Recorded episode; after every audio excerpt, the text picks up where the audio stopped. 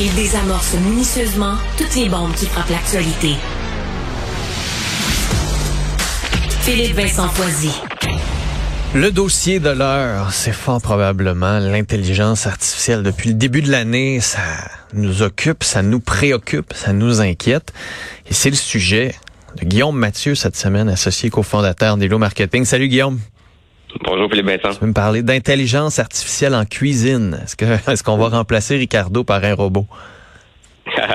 oui, on s'en est parlé de ça un peu plus tôt euh, cette euh, cette année. Euh, oui, éventuellement, mais on n'est pas rendu là, pas tout à fait encore. cette technologie-là nous démontre un beau potentiel, mais pour l'avoir testé dans les dernières dernières semaines, je, je peux te dire que ça peut créer des drôles de choses en cuisine. Ah ouais, hein, comme quoi? Euh, bon, on a utilisé, euh, on s'est amusé avec Chat euh, GPT, là, la, la fameuse application de Open AI, puis on lui a simplement donné quelques ingrédients pour genre d'exercice de, du frigo, hein, parce que en ce moment, je trouve que oui, l'intelligence artificielle peut avoir le plus de potentiel, c'est vraiment quelqu'un qui manque de créativité en cuisine, puis qui ouvre son frigo, puis dit hey, là j'ai cinq, six ingrédients, qu'est-ce que je fais avec ça avant de les perdre? Utilise l'intelligence artificielle, puis peut me proposer un, un repas, si, tu veux. Puis euh, ben, pour revenir à, ta question euh, sur euh, qu'est-ce qu'il nous a proposé d'étrange, ben, on lui avait demandé de nous faire quelque chose avec un du steak haché, de la viande hachée, les tomates, du maïs, un peu de laitue, puis du yogourt. on avait mis cinq affaires au hasard, puis il nous a proposé de, de, de, ben, de poêler notre viande hachée, d'ajouter des tomates et des, du maïs. Et après ça, il nous a proposé d'ajouter un effiloché de laitue iceberg du yogourt et de tout mettre ça au four. je peux, je l'ai pas essayé, là, juste à lire la recette. Ça me donne mal au cœur. ouais, c'est ça. Oh boy. Ah ouais, hein, c'est bon ça. Ouais, mais mais il y a du potentiel. Tu sais, quand on regarde, euh, je pense que Chat euh, GPT c'est peut-être pas notre meilleure euh, alternative au niveau de, de, la créativité en cuisine. il va te proposer plein de solutions, mais ça prend quand même un œil critique.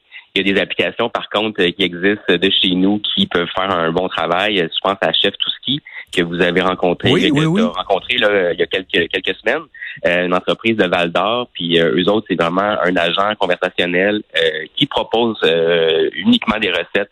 Donc tu lui donnes les ingrédients que tu as, puis il va te générer des recettes pour éliminer le de gaspillage. Là, pour ceux qui sont en manque d'imagination avec les éléments dans leur frigo, je pense que c'est une bonne solution.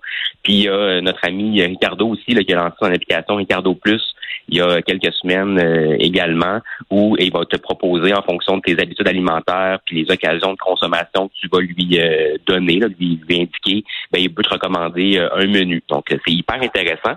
Mais où je trouve que ces applications-là vont être encore plus intéressantes dans un avenir que j'espère rapprocher, c'est lorsque ces applications-là vont être réellement connectées à Internet et vont pouvoir avoir accès aux rabais, aux spéciaux de la semaine des principales bannières.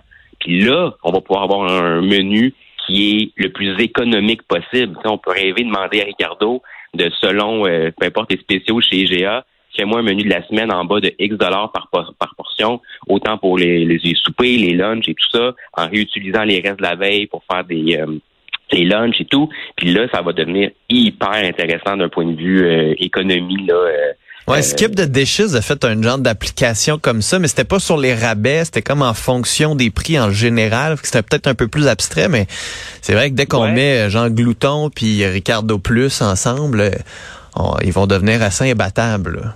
Oui, Skip the Dishes, l'application est, intéressante. il nous propose par contre uniquement les, les, les, les aliments qui sont en augmentation ou en diminution de prix, exact, sans nous indiquer dans quelle bannière.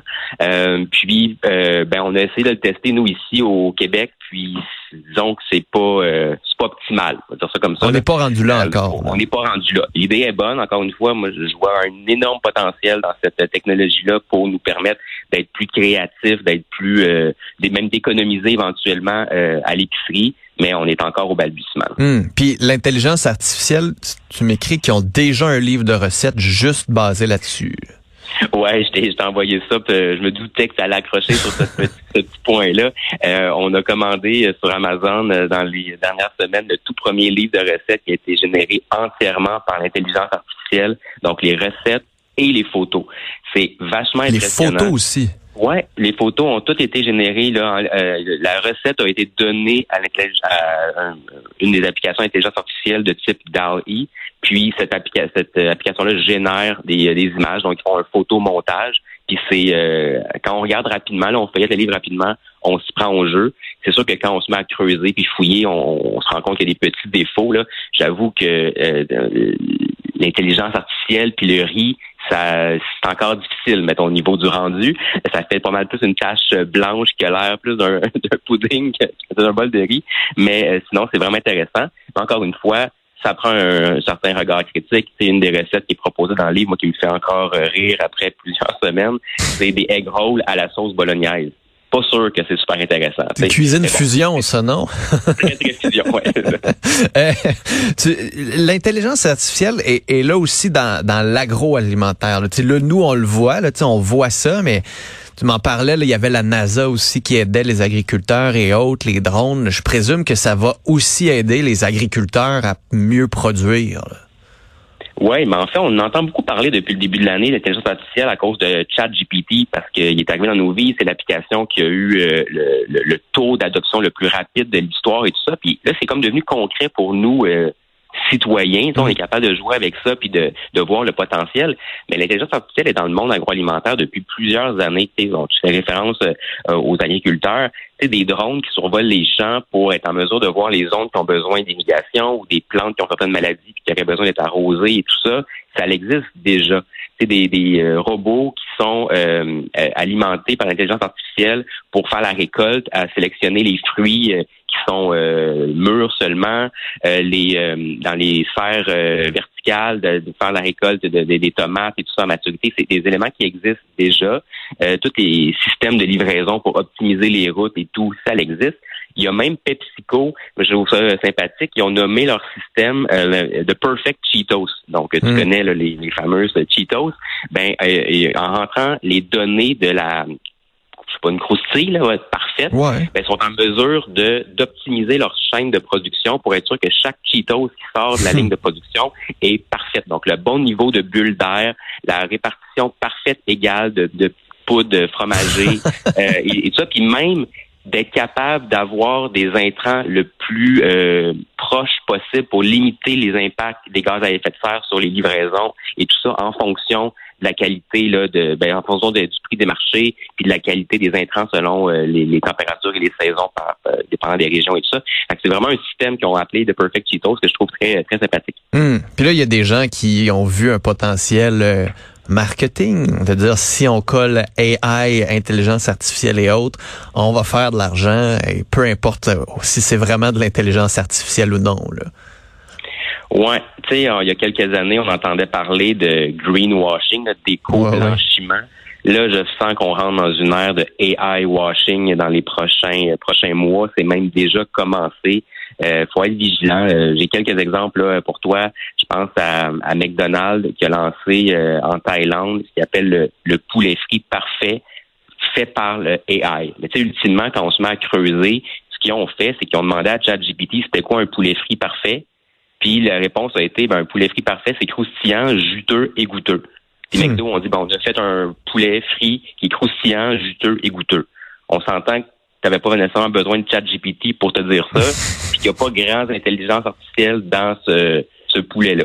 Même chose, je pense à, la Robo Beer, qui est une bière qui a été lancée par une microbrasserie de l'île de Vancouver plus tôt cette année. Ils disent que c'est une bière qui a été brassée par l'intelligence artificielle, mais ultimement, ils ont demandé à ChatGPT une recette de bière.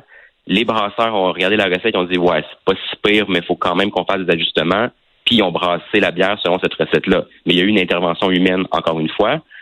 Puis plus proche de chez nous, je pense à Absolu euh, Vodka, qui a lancé une campagne qui, roule présentement là, dans les rues de Montréal et de Toronto. Ils disent qu'ils euh, lancent une, campagne où ils proposent des cocktails euh, créés par l'intelligence artificielle. Mais quand tu te mets à creuser encore une fois, qu'ils ont fait, c'est qu'ils ont demandé aux, euh, aux gens, là, aux amateurs de cette vodka-là, de décrire leur quartier dans lequel ils vivent avec des différents qualificatifs. Ils ont pris les qualificatifs, ils ont rentré dans une application intelligence artificielle qui génère des images. Euh, les, les, qualificatifs ont permis de générer des, des œuvres d'art gérées par l'intelligence artificielle. Ils ont pris ces œuvres d'art-là et ils ont donné à des mixologues pour s'inspirer à créer des cocktails. Fait encore une fois, l'impact de l'intelligence artificielle est, un peu tiré par les cheveux. Fait qu'on va en voir de plus en plus, euh, j'ai l'impression. Ouais, ouais, ouais. Mais il va falloir être vigilant et tu seras là pour démystifier le tout. Toujours. Guillaume Mathieu, merci beaucoup d'avoir été là. On s'en reparle la semaine prochaine. Merci Philippe Vincent. Salut.